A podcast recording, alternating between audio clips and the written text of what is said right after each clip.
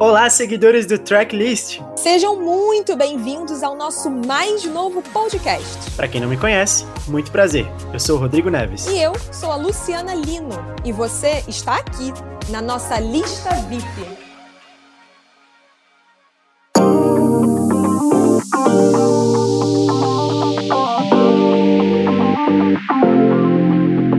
Oi, oi, gente! Hoje a gente vai falar de um assunto que sempre rende pano para manga. O Grammy, a maior premiação da indústria musical. É, mas a gente não tá aqui para comentar os vencedores ou falar sobre as polêmicas, até porque tá todo mundo sabendo, todo mundo cansado de saber, e tem tudo lá no nosso site, que é o tracklist.com.br. Exatamente. Hoje a gente vai falar de um fato do Grammy deste ano que tem que ser sim super comemorado. Nosso episódio de hoje é sobre ela. Pode entrar, Beyoncé.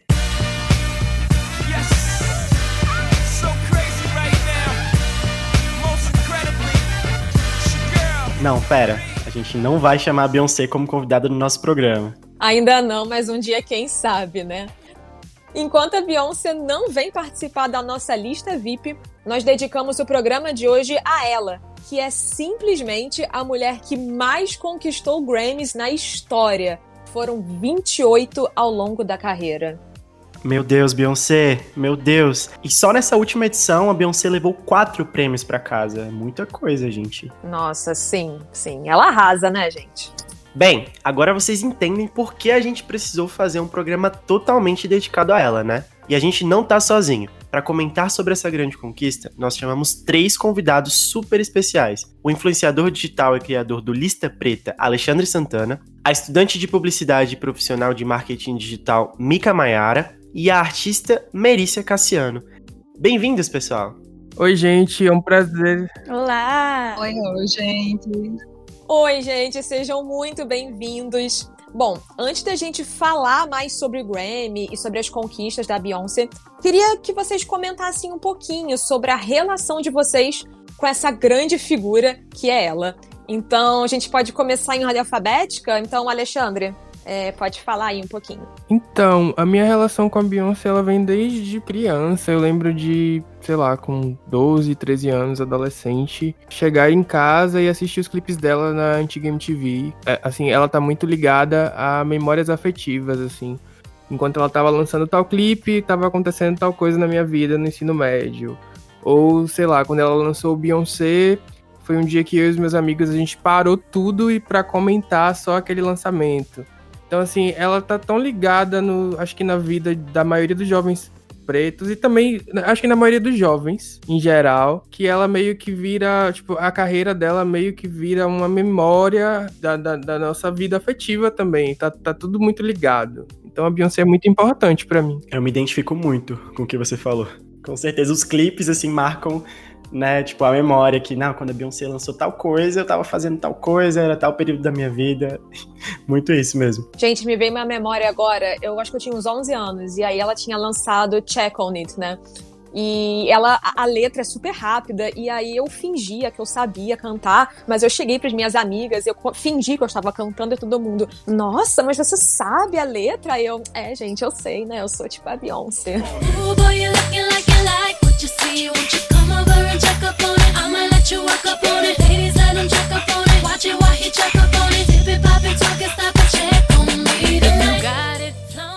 Muito bom, muito bom. Merícia, agora é a sua vez. Conta aí um pouquinho da sua relação com a Beyoncé. All the ladies, if you feel me, help me sing it out. Gente! Meu Deus! Não, depois dessa eu não vou falar mais nada. Depois ah, dessa... já estamos falando aqui, a gente já chama a galera que vamos falar junto então, gente. Ai, gente, é complicado, né? Porque Beyoncé é, é um marco na vida de uma pessoa. Eu, eu nasci no finalzinho de 90, sou de 97. Então nasci ali junto com Destiny's Child.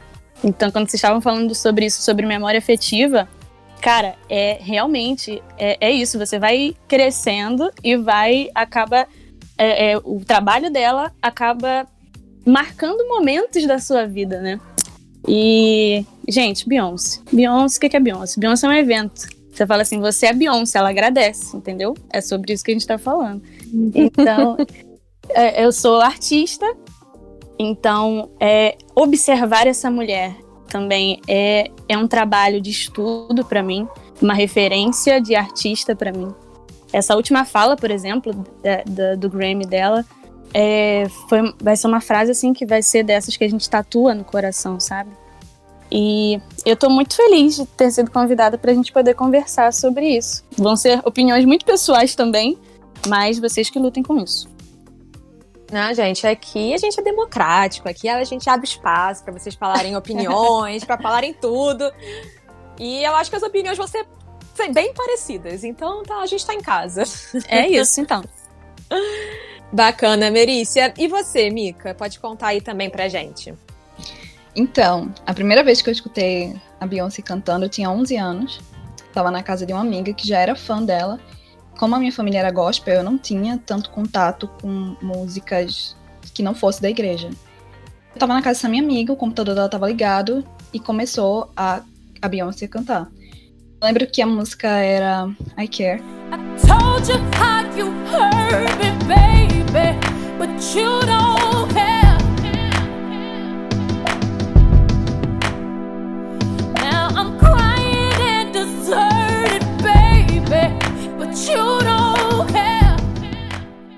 Nossa, eu simplesmente parei na frente do computador e eu fiz.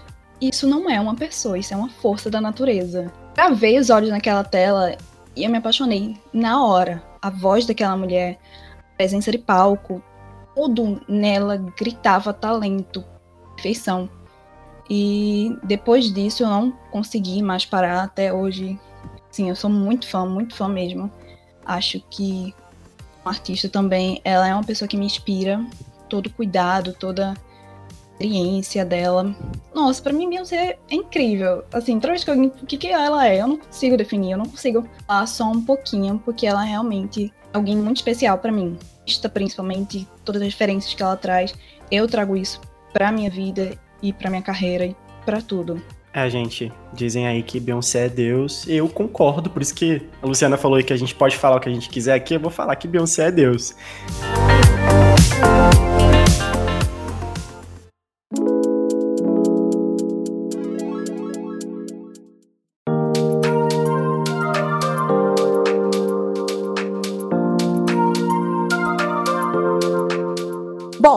Agora vamos começar a falar sobre as conquistas da Beyoncé.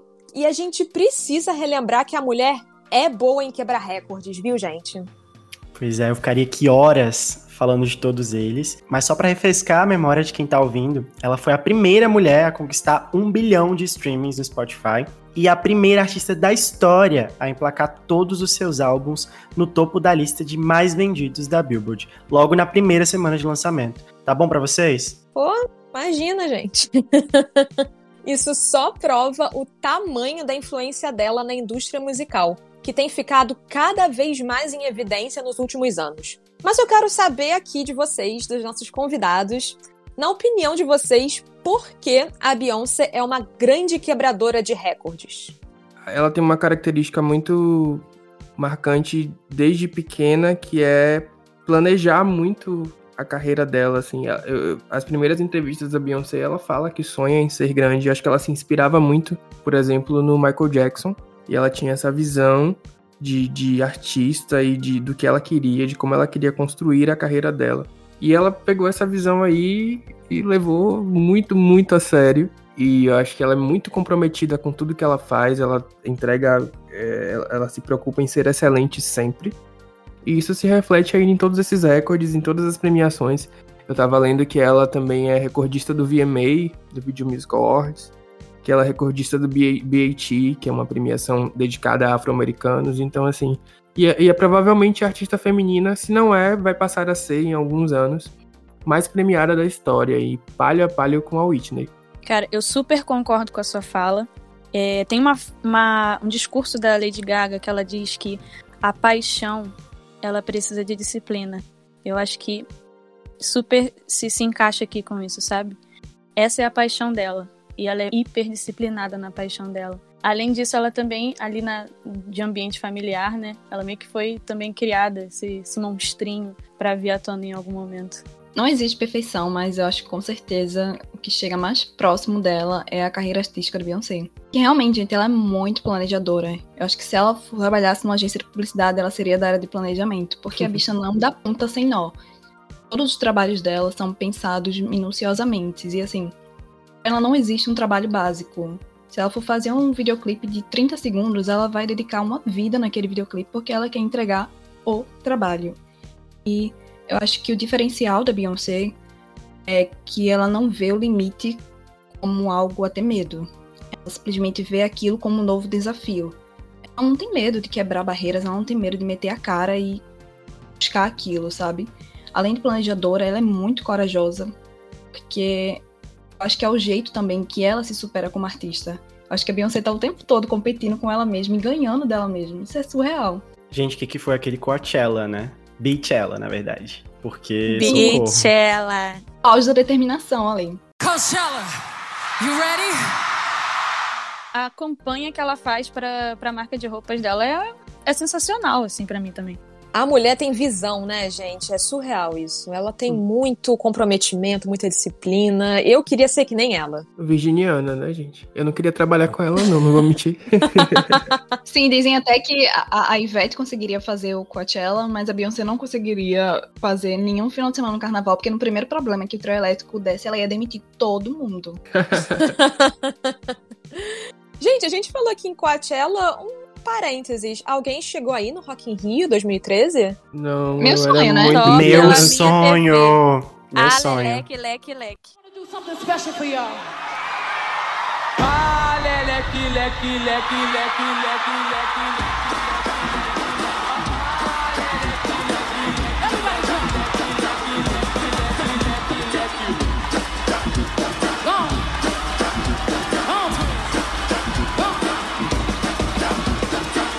O que, que foi aquilo, gente? Gente, queria muito ter, ter ido, nossa. Parece que não existiu. Eu tava muito longe, minha gente. Olha, aqui é, é muito pé pra chegar aí no Rio. Pois é, as pessoas essa semana estavam falando que a, a Cardi B trocou o funk no Grammy e a Beyoncé ouviu. Gente, a Beyoncé dançou Leque Leque em 2013, por favor. Essa, Exatamente. essa nova Exatamente. geração, essa nova geração, nem. Beyoncé- a Beyoncé inventou o funk. Eu me senti muito velho quando eu li isso. Por favor. Me respeitem, né, gente?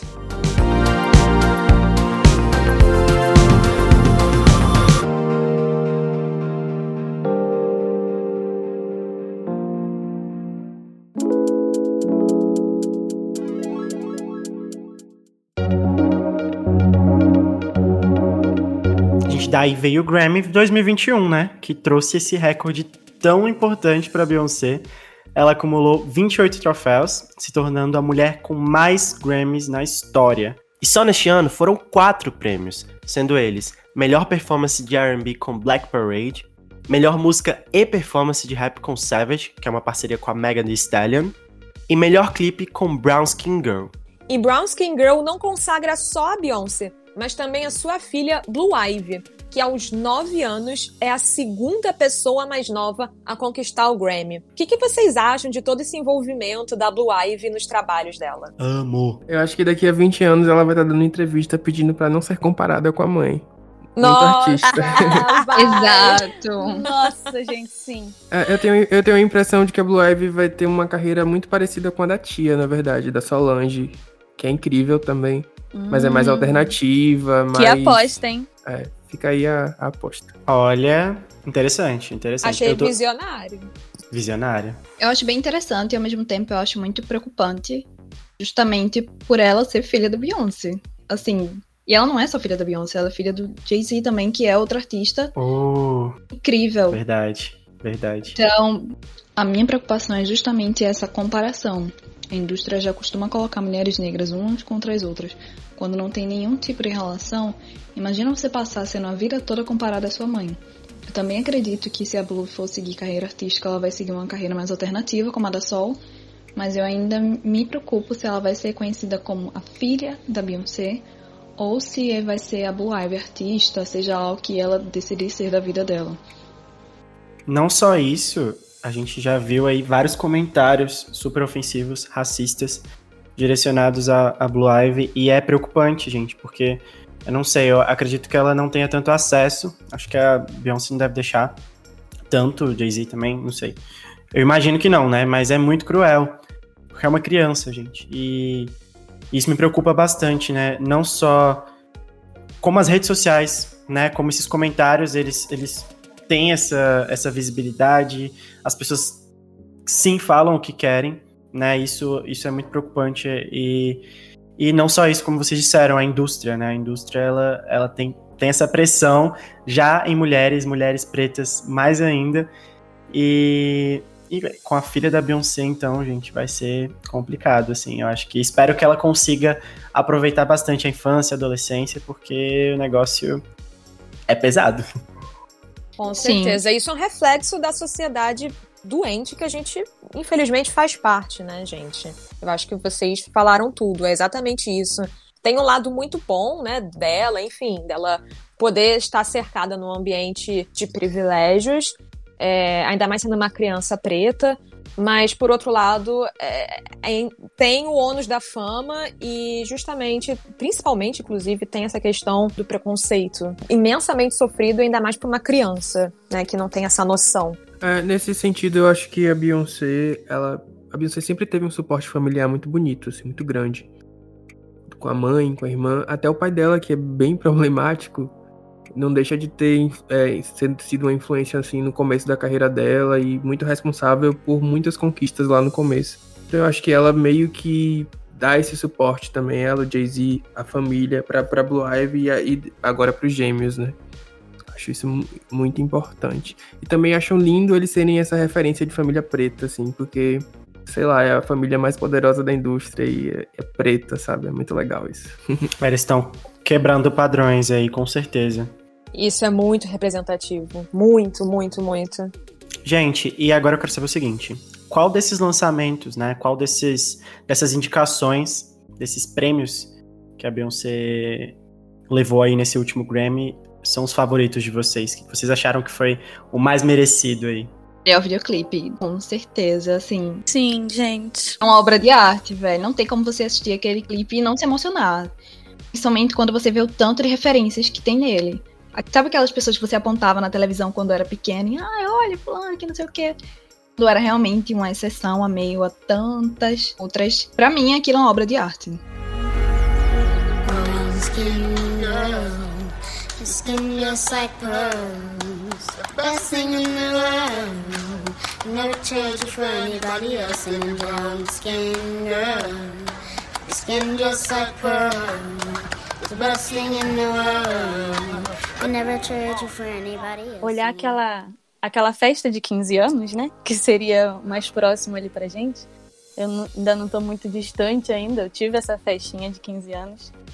É muito bonito, assim, é muito pessoal. Você olhar.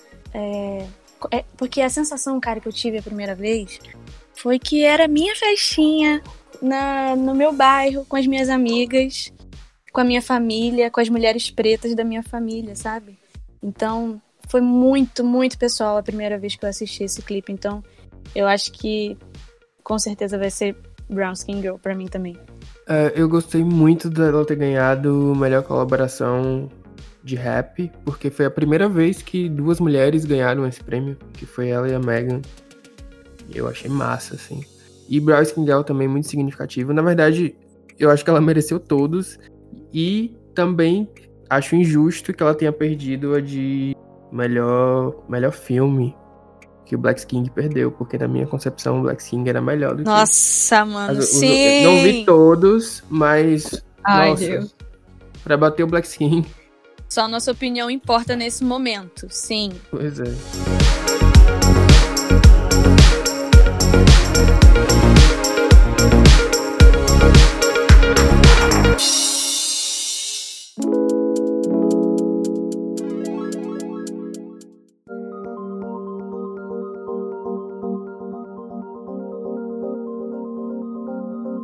Bom, ainda falando do recorde da Beyoncé no Grammy, esse marco de mais premiada da academia antes era da cantora country Alison Krauss, com 27 troféus. E além de mais premiada, a Beyoncé é a artista feminina mais indicada da premiação, com 79 nomeações. E eu tô bem feliz mesmo por esse recorde aí da, da Beyoncé. Acho que é o que a gente tá falando, né? É muito representativo, significa muito isso. E, e que sirva para as próximas gerações, para que isso continue acontecendo. E um adendo, assim, para outras premiações também, porque esses dias eu vi pelo, acho que foi pelo Twitter, que a Viola Davis se tornou a mulher negra mais indicada da história do, do Oscar, com um total de quatro indicações. Então isso é, é muito louco de você colocar na balança para ver, né? Nossa, com certeza. A gente não sabe se ri ou se chora, né? Assim, porque quando a gente para para refletir, para pensar sobre isso, tu, tudo isso é muito absurdo, né, gente? E até o ponto que a gente vai falar sobre isso agora em relação ao Grammy. É, porque não tem como falar do Grammy sem falar das polêmicas que envolvem a premiação. E, gente, não tem como esquecer do The Weeknd, né? Que não teve nenhuma indicação este ano. Tendo uma participação tão marcante na indústria em 2020. Isso novamente levantou uma série de questionamentos acerca da falta de representatividade. Então é algo que a gente vai falar bastante agora. Pois é, gente. A falta de representatividade é justamente o que faz o Grammy, por exemplo, ser alvo de muitas críticas com várias denúncias de machismo e racismo. Para a gente ter uma ideia, em mais de 60 anos de premiação, só 10 artistas negros levaram o prêmio principal de álbum do ano, o que é uma coisa absurda. É absurdo, é absurdo.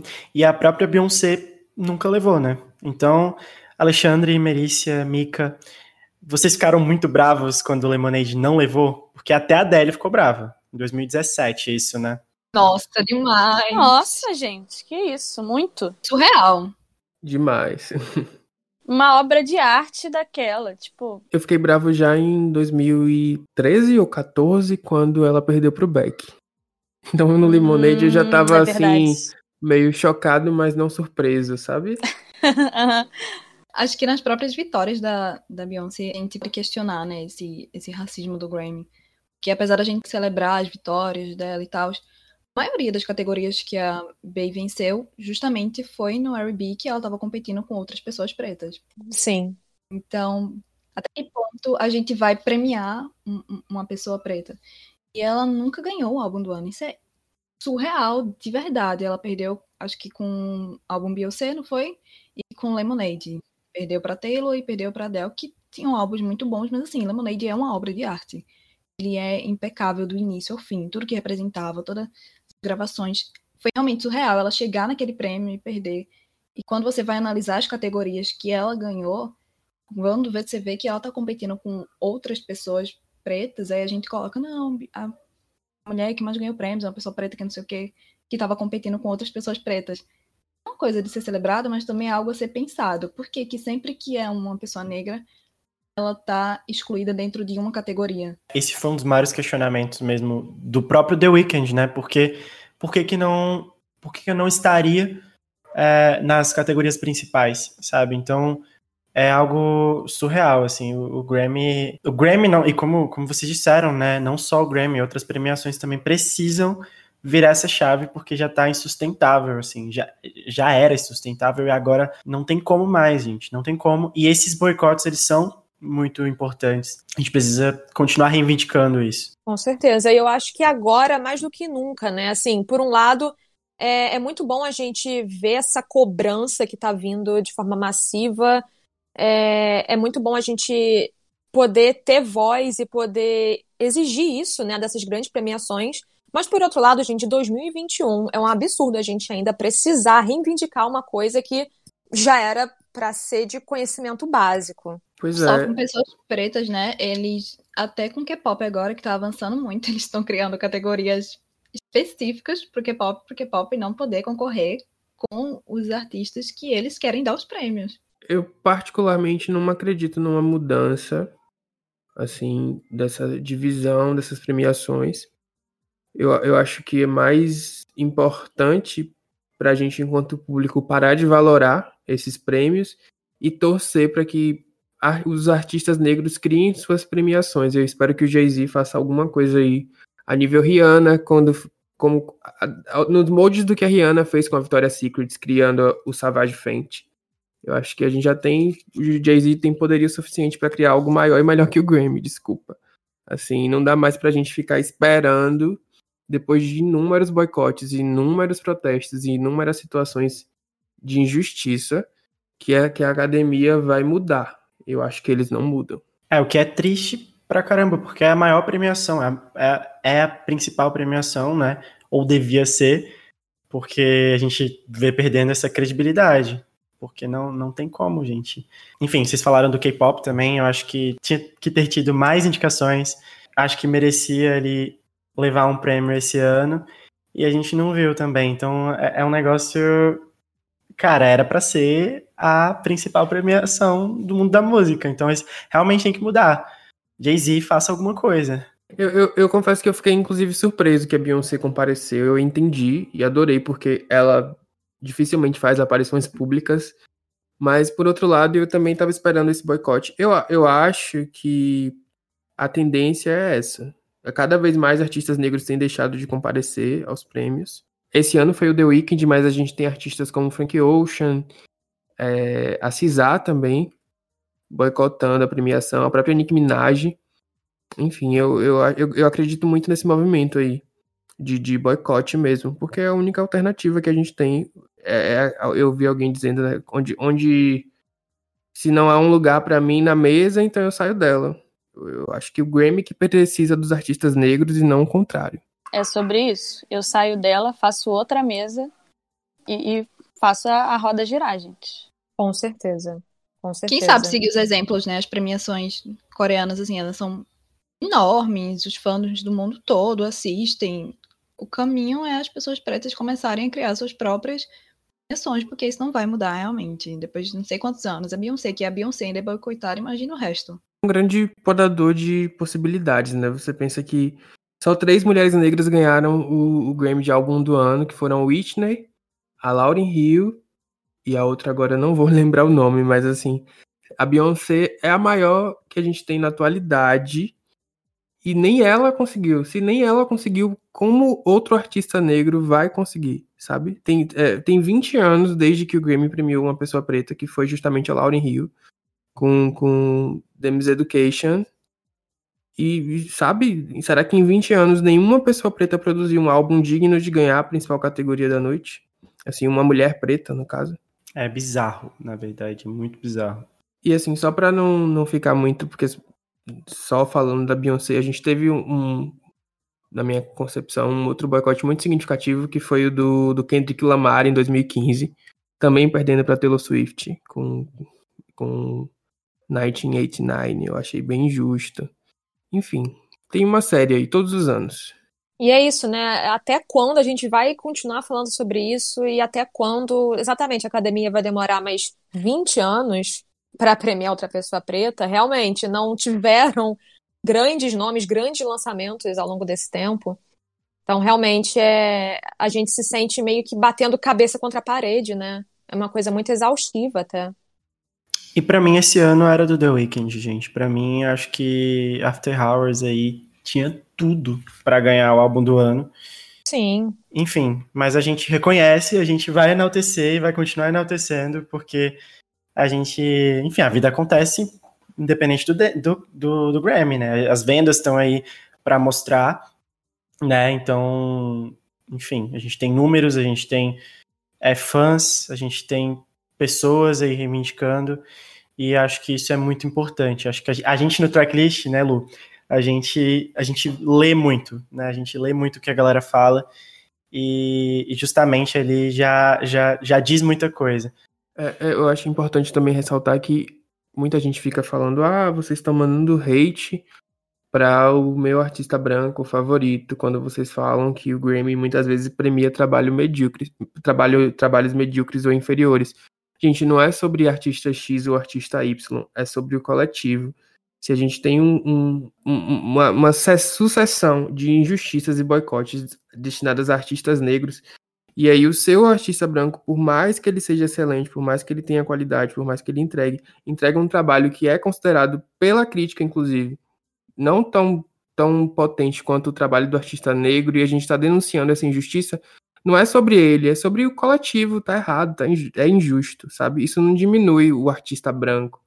Eu acho importante falar disso, porque muita gente acha que quando a gente tá falando sobre privilégios e, e, e acessos, a gente está atacando a pessoa branca que está lá. Não é isso. A gente quer que todo mundo tenha acesso, sabe? Que seja de igual para igual, e não está sendo no momento. E quando a gente fala, né, do, da, da Beyoncé, porque além de uma artista, assim, impecável, ela é uma mulher que tem um tom de pele mais claro, enfim, já tem um, um, uma família que alimentou esse sonho dela. Ela já é, do início ao fim, foi preparada para essa vida. Então, mais a gente toca na tecla. Se a Beyoncé, que por ter um tom de pele mais claro, já tem os seus inúmeros privilégios na frente de outras mulheres mais retintas, infelizmente, a gente sabe que a questão do colorismo, essa é a realidade. Até ela que tem um trabalho impecável, é boicotada. Imagina artista, artistas menores que não têm esse poder, que não têm esse alcance dela, e por ter um tom de pele mais escuro, que por ser de um, uma classe social inferior, vai enfrentar nisso. Realmente, eu vejo muita gente falando, ai, você está atacando meu artista. Gente, reconhecer os privilégios é o mínimo que uma pessoa pode fazer. Tanto que a própria Adele, no Grammy, quando ganhou da Beyoncé, ela falou, esse prêmio era para ser seu, porque ela reconhece os privilégios dela, ela sabia que aquele prêmio era da Beyoncé. Então, quando um artista reconhece os privilégios, não tá dizendo, ai, meu trabalho é... Não, velho, você foi privilegiado por aquilo e acabou-se. É, gente, não tem como falar que, que o álbum da Adele, a voz da Adele, tipo, não, gente, o lance ali realmente é porque o Lemonade merecia e eu não vou superar isso nunca. Eu sou muito atacado nas redes por causa disso, principalmente por fãs de Taylor Swift. Mas assim, eu, eu de verdade, eu não acho que ela seja ruim, que ela tenha trabalhos que não, não, não sejam dignos de reconhecimento. Mas eu acho que ela foi favorecida diversas vezes justamente por ser uma premiação que premia artistas brancos e valora música feita por brancos. E é isso. Isso não diminui, na minha concepção, a qualidade do trabalho dela, só, só evidencia a injustiça, sabe? Porque assim, a Taylor Swift, eu acho que ela tem 30 e poucos anos, ela tem três álbuns do ano. Se você for pegar a quantidade de artistas negros que não tem nenhum, e assim, com 40 anos de carreira, com, com carreiras consagradíssimas e, e números exorbitantes também, você vê a disparidade, sabe? Não é sobre ela, é sobre o coletivo, sobre o cenário, sobre as coisas como realmente são.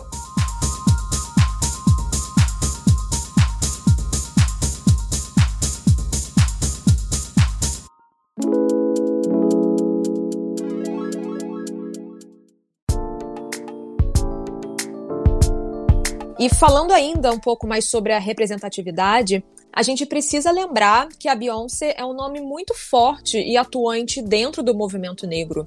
O próprio Lemonade, como a gente falou, é uma declaração contra o racismo e reúne várias referências a personagens negros. A gente também tem que lembrar do álbum visual Black Skin, que é uma celebração à cultura negra e africana, e a música Black Parade, que foi lançada em 2019, no dia 19 de junho, data que marca o fim da escravidão nos Estados Unidos. É, e esses são só alguns dos muitos exemplos que a Beyoncé celebrou a cultura negra, além dela ter, já ter se posicionado várias vezes a favor das mulheres e do feminismo.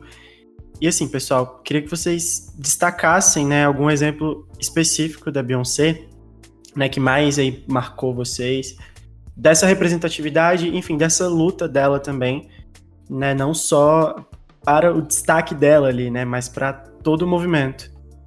Minha gente, é muito difícil falar da Beyoncé um exemplo, né? Porque Black King, assim, trouxe um mix de sentimentos. Porque ela trouxe uma visão muito diferente. Ela explorou as riquezas, a cultura. As pessoas elas estão muito acostumadas a verem pessoas negras em situação de miséria, quando é papel, num filme, numa série de escravo. Beyoncé quebrou estereótipo e trouxe negro lado melhor, que é isso, é riqueza, é cultura, é beleza. Ela celebrou a cultura dela, ela celebrou a etnia dela. E quando fala assim de um exemplo mais específico, a Beyoncé na própria Adidas, ela tá colaborando para uma Adidas mais inclusiva dentro da loja. Ela tá exigindo mais pessoas negras na equipe, de vendedores, trabalhando por trás, porque além da representação que a Beyoncé é como pessoa negra, ela tá buscando representatividade que vai além das camadas de representação.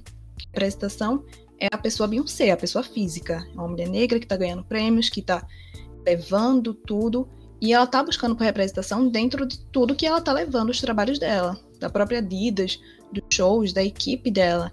Então, ela não tá fazendo isso só superficialmente, ela tá trabalhando dentro das camadas e é isso que vai fortalecendo as pessoas negras. Tá glamorizando a negritude aí, ó. Quero é mais. E falando também um pouco sobre Black King, e também sendo um pouquinho pessoal de novo. Cara, quando, quando saiu essa, essa entrevista, essa entrevista, acho que não era uma entrevista, era um artigo, sei lá, nem lembro o nome da mulher que fez, falando sobre, sobre como a Beyoncé estava glamorizando a negritude. É, eu também fiz um, um retorno, assim, sabe, para Merícia dos seus 12 anos, que fugia de estampa, fugia da, do seu cabelo natural, é, para poder realmente ser o máximo invisível possível, para que os seus traços, a sua cor, o seu cabelo ou, ou as roupas que ela gostaria de usar, as cores que ela gostaria de usar, ela deixa um pouco de lado, para justamente passar despercebida. E aí eu assistindo aquilo tudo, era como se eu tivesse sentada com a Merícia de 12 anos e desfazendo todo esse pensamento que eu acabei construindo na minha cabeça durante tanto tempo, sabe? É, é muito bonito de assistir. Caramba, que lindo. Eu acho que não tem como não deixar de citar o Lemonade, né? Justamente foi essa virada dela aí na carreira. Eu gosto do fato de que ela esperou o momento certo para fazer isso, o momento exato, assim. Mas se você for prestar muita atenção na carreira da Beyoncé, ela sempre teve essa coisa de valorizar a mulher negra, a beleza negra, desde o comecinho lá com as Destiny Childs.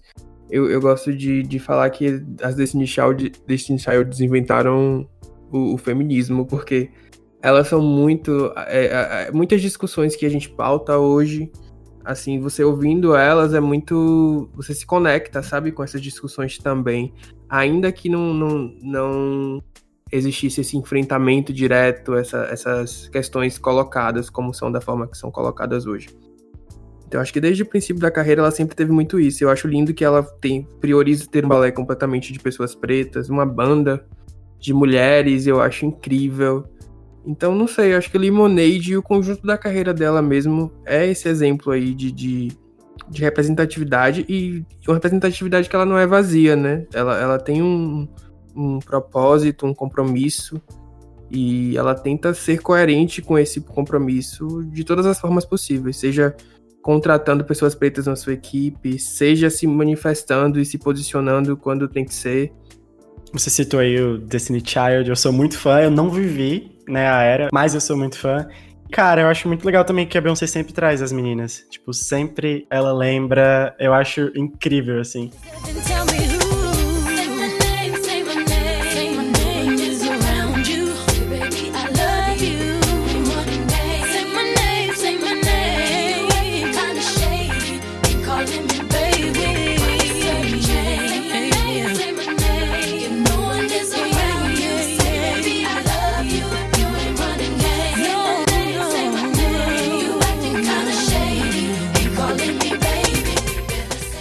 Diz muito sobre tudo isso que a gente tá falando ali. Ela não só deixou a girl band, enfim, e seguiu a vida, seguiu a carreira e foda-se, né? Não. Ela sempre traz as meninas, ela sempre exalta. E isso é, é muito bonito. Eu, eu, gosto muito disso. Eu acho que toda vez eu, eu piro muito quando, ela, quando elas estão ali ao vivo, porque é muito bom. Eu ainda espero uma volta, quem sabe um dia. Quem sabe. Ah, seria tudo.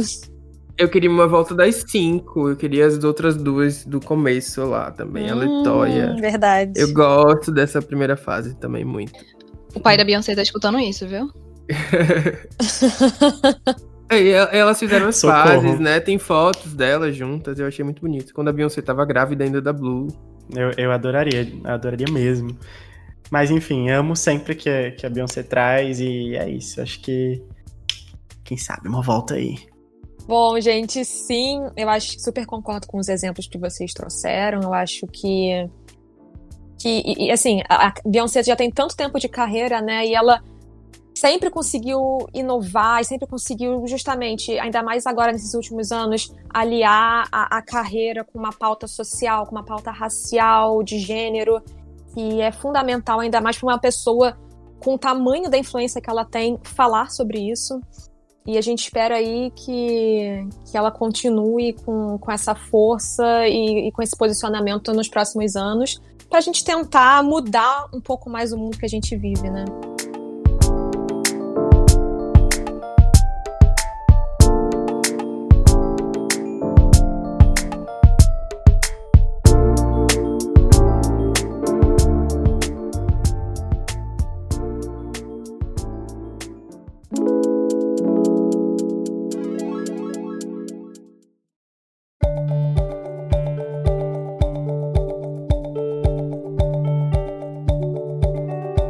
Fiquei sabendo que temos artistas por aqui.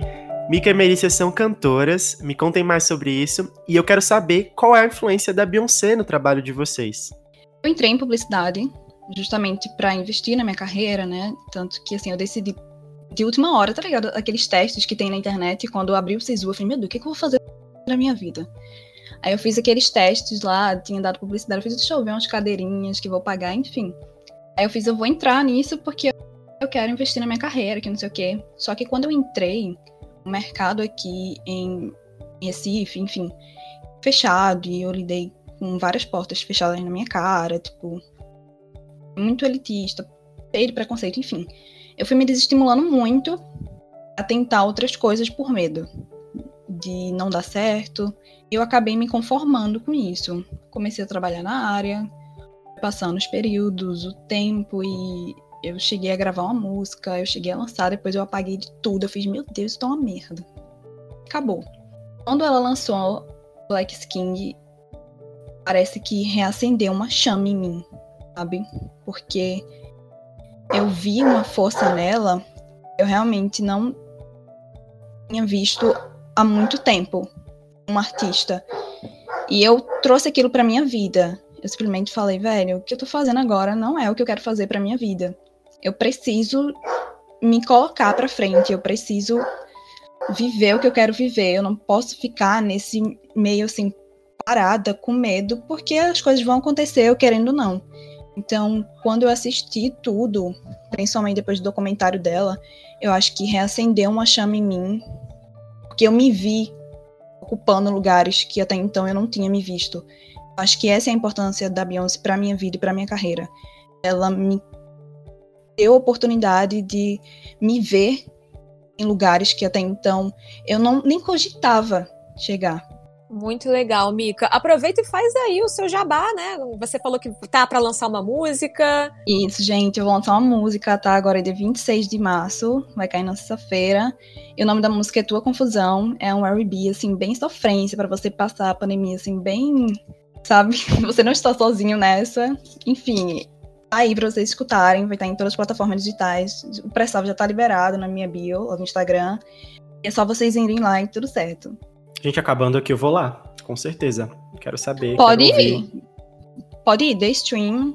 Me dê a oportunidade de cantar com a Beyoncé um dia. Ó, oh, quem sabe, gente, exatamente. Ó, Beyoncé, se você estiver ouvindo aqui, querida, já sabe, né, que você tem duas grandes apostas para investir aí.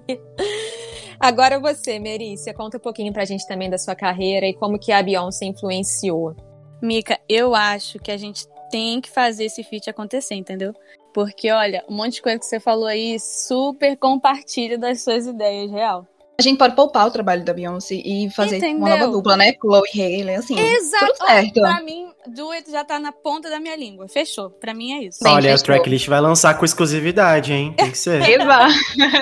Opa, eu gostei. E o Alexandre Curti. também vai entrar aí nesse meio também. Se quiser cantar, se quiser ser Eu empresário. posso cantar, gente. Eu só não sei, mas eu posso. Cara, eu também nasci em igreja cristã, evangélica, então aquela coisa, né, de Assembleia de Deus que sempre dá oportunidade, vamos ouvir aquela fulaninha cantar, falar alguma coisa, isso acaba é, descobrindo e revelando essas, essas potências artísticas que você tem, né? Então, ser de uma igreja na periferia da minha cidade, eu sou de São Gonçalo, no Rio de Janeiro, foi um ponto importantíssimo, assim, para mim de início. E aí, depois que você começa a, a escutar música, a, a, sei lá, reuniões de família, sabe? Onde a galera ouvia de Cassiane a Michael Jackson. Isso acaba te agregando muita coisa, assim, de, de valor musicalmente, né? E aí, só que fui, fui deixando mais isso como um hobby mesmo. E aí, com uns 17 anos, assim, eu comecei ainda a cantar profissionalmente, a ganhar dinheiro com música. Mas ao mesmo tempo ainda ficava aquela coisinha, sabe, na, na, no ouvido, falando, cara, isso é arriscado demais, né? Pode não dar certo. Vamos fazer um plano B? Vamos. E aí foi quando eu falei assim, cara, beleza, então vamos tentar fazer alguma coisa de comunicação, que tá ali perto. É um plano B bem bom. Vambora? Vambora. Aí é, fiz o Enem pra, pensando já em estudos de mídia na UF. Entrei, me apaixonei também pelo curso. Tanto que um, um dos meus trabalhos no, na faculdade, que era sobre o Clube do Vinil, que é um clube lá da faculdade onde a gente faz uma escuta comentada de alguns álbuns. É, uma das minhas apresentações foi sobre o álbum Beyoncé. E que eu também guardo com muito carinho no meu coração. Foi um dos momentos muito legais, assim, de poder não só escutá-la, mas estudá-la. Que eu acho que abre, abre outras portas, assim, na sua cabeça sobre a pessoa que é a Beyoncé, sabe?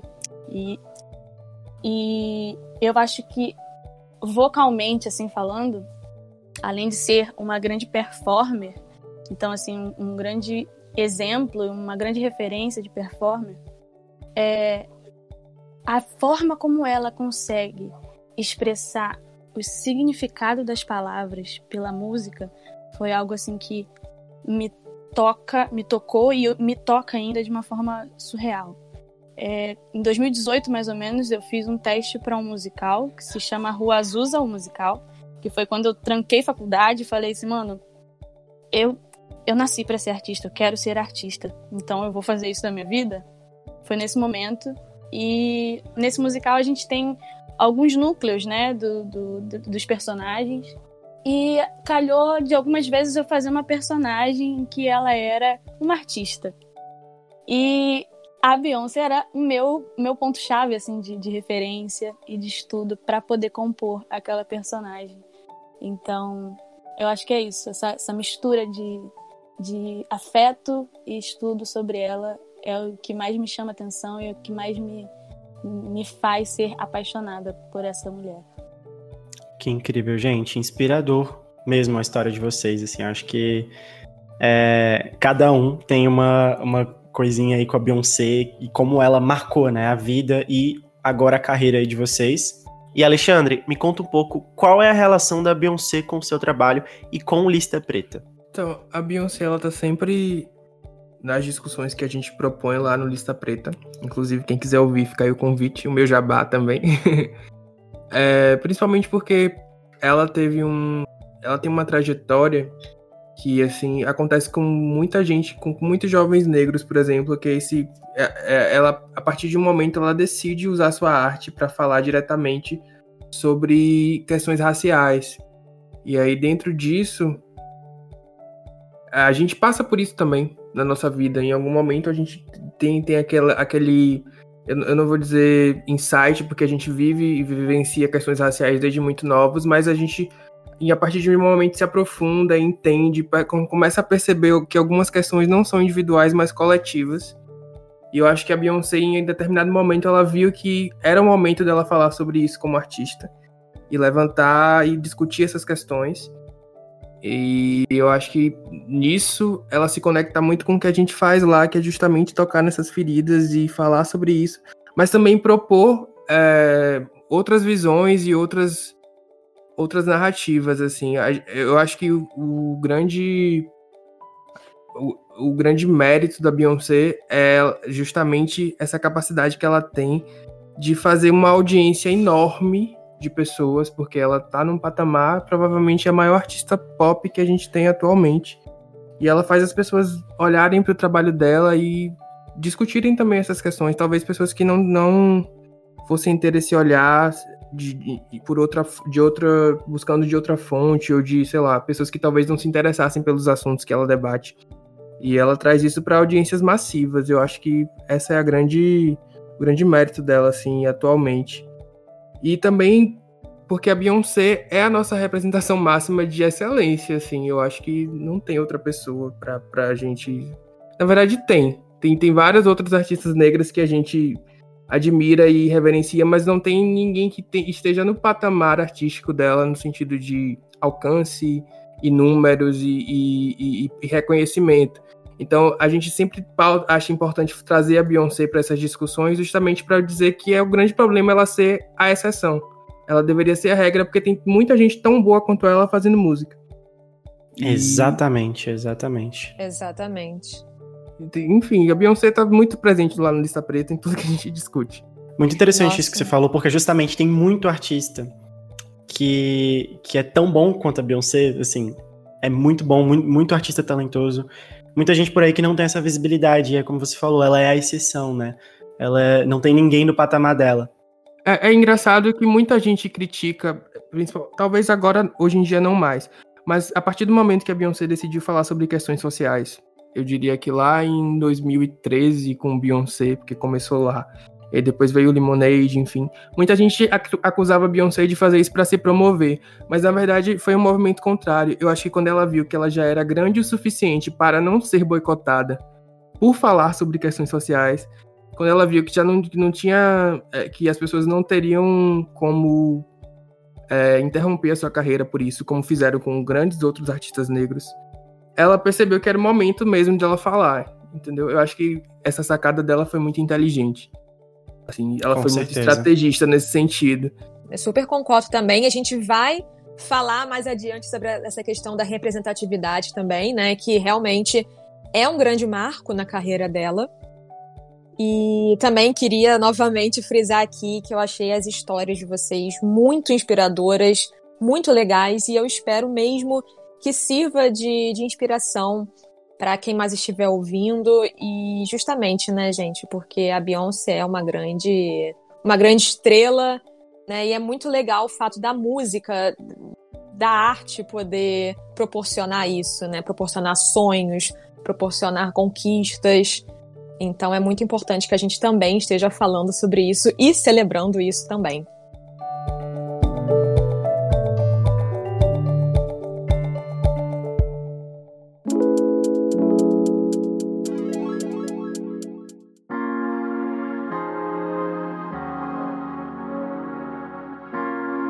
E eu queria muito ouvir de vocês agora, gente.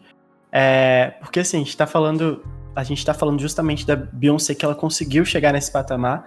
Num patamar que ela pode fazer o que ela quiser.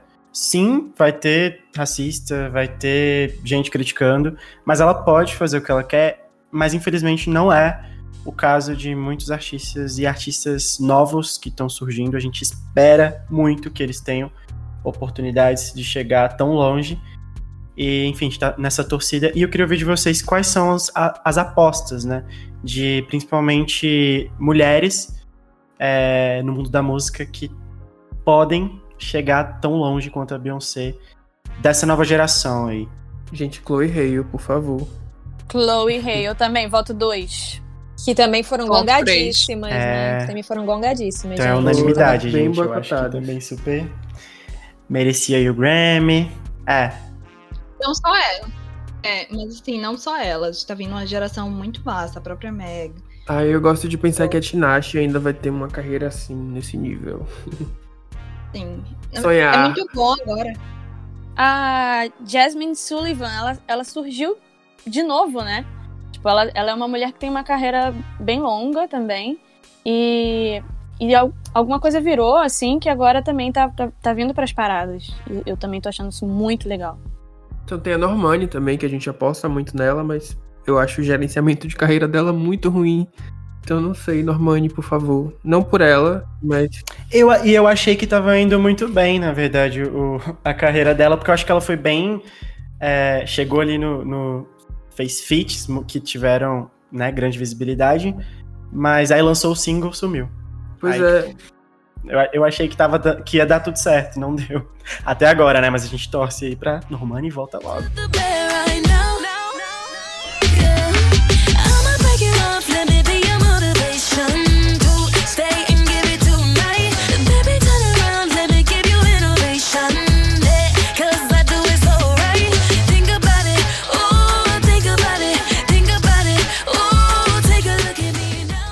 Pois é, ela foi, ela foi mega hypada e aí sumiu. Eu, eu acho que é uma questão de gerenciamento aí, mas enfim. Você perguntou agora, foi até muito legal porque me veio várias mulheres pretas à cena, assim, que estão ficando muito em evidência.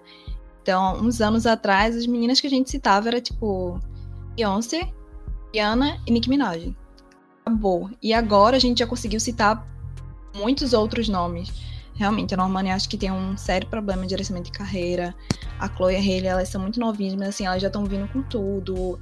A Megan. Sabe, tem muita gente massa.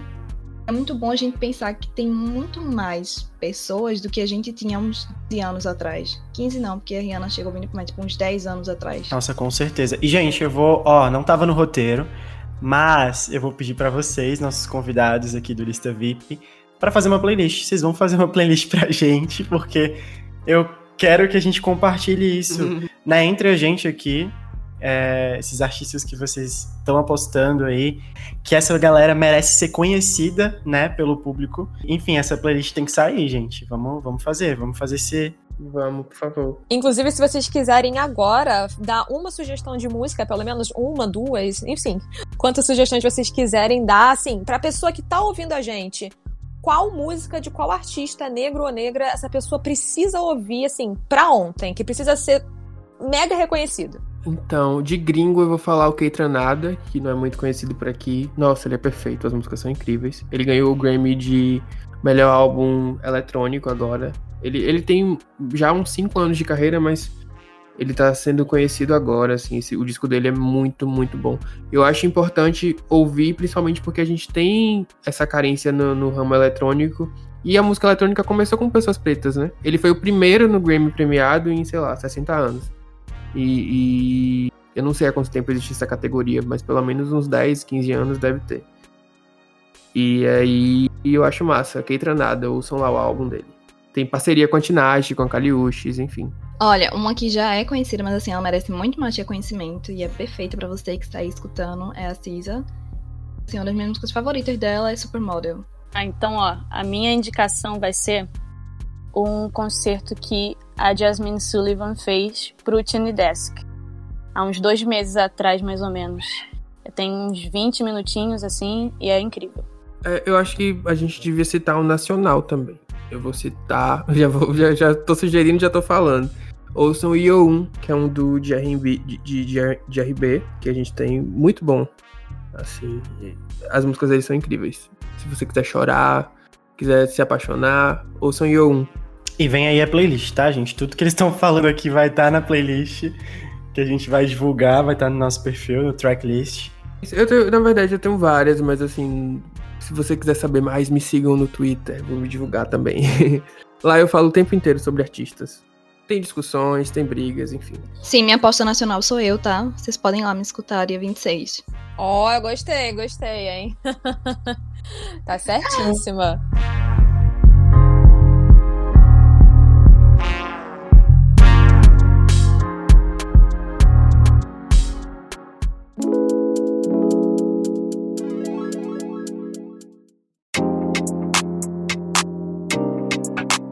Bom, gente, o papo tá muito, muito, muito bom, mas infelizmente já estamos chegando ao fim do nosso programa. Daria fácil pra gente fazer um episódio aí de É, várias só, só horas. sobre a Beyoncé e também agora sobre vários outros artistas que a gente mencionou aqui. Enfim, não vai faltar oportunidades pra gente se reunir e debater assuntos tão importantes quanto. E vocês querem falar alguma coisa pra encerrar, gente? Além de dessas, dessas grandes referências que a gente coloca também, né? Vou puxar aqui o que a Mika falou. Suporte seus artistas locais. Aquela sua amiga da faculdade que tem um som maneiro. E é isso. Sim, né? Acreditar nas pessoas que estão à nossa volta, assim, não só artistas, mas já que a gente tá falando tanto sobre fortalecer pessoas negras, assim, microempreendedores, a gente sempre exalta tanto as pessoas que a gente nem conhece, né? E às vezes tem uma pessoa que tá lado a lado e a gente simplesmente não olha para ela, não dá um suporte. E às vezes um, um like, um compartilhamento já vai fazer uma diferença muito grande na vida daquela pessoa. Então, assim, fiquem atentos a isso. É isso, vou endossar esse coro aí das meninas. É bem importante. E a gente. E eu acho que é muito limitador a gente se ater apenas a artistas grandes. Em qualquer aspecto, assim. Porque a gente deixa de conhecer coisas novas, né? Coisas legais, a gente deixa de. A gente se poda, não conhecendo, não se permitindo conhecer artistas regionais, artistas locais, artistas novos. Então eu acho que fazer esse exercício é importante. E tem muita gente no Brasil, né, que precisa de reconhecimento e uma galera muito boa. É isso, gente. Muito, muito, muito obrigada, Alexandre, Merícia e Mica, pela participação. A gente já quer encontrar vocês de novo aqui no próximo episódio, com certeza. E ó, momento jabá. Sigam o canal Lista Preta do Alexandre, né, que fala de pautas sociais e raciais extremamente importantes. E fiquem de olho nos lançamentos da Merícia e da Mica, que prometem, quem sabe elas não vão fazer um feat, como a gente falou já no início, que eu acho que tem que sair esse feat. Vai sair. A nova aposta nacional e daqui a pouco internacional. Quando Beyoncé descobrir a gente, já era. A gente tomara que no próximo show dela aqui no Brasil, todo, nós todos a gente esteja no palco, Mica, Merícia estejam lá cantando. Imagina, gente, que sonho. Eu vou lá pra dançar incrível. funk. Eu vou dançar funk no palco.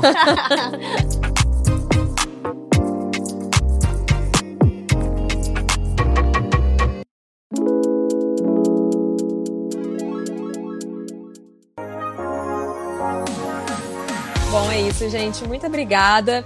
E você que está ouvindo Lista VIP, fique ligado porque toda semana nós vamos trazer os assuntos que estão em alta no mundo da música e do entretenimento. Comenta lá nas nossas redes sobre os assuntos que vocês querem que a gente fale aqui e também sobre os convidados que vocês querem que a gente traga aqui, que eu acho que a gente quer saber quem vocês querem aqui. Esse é mais um podcast do Portal Tracklist, que está presente no Twitter, no Instagram e no site tracklist.com.br. É isso, gente. Valeu, pessoal. Um beijo e até a próxima. Beijo, gente. Obrigada. Até a próxima. Beijão. Beijo, beijo, até a próxima. Valeu, galera.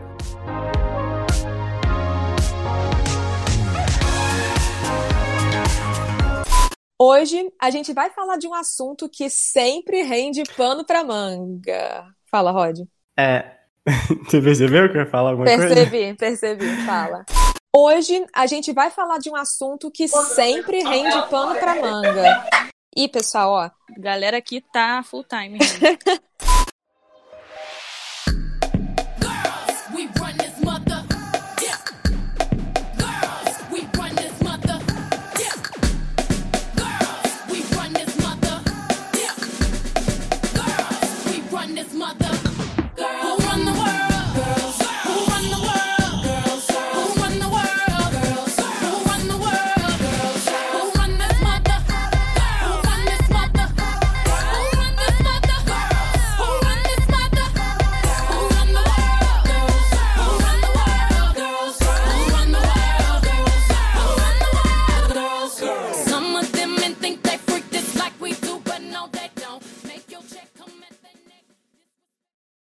Make your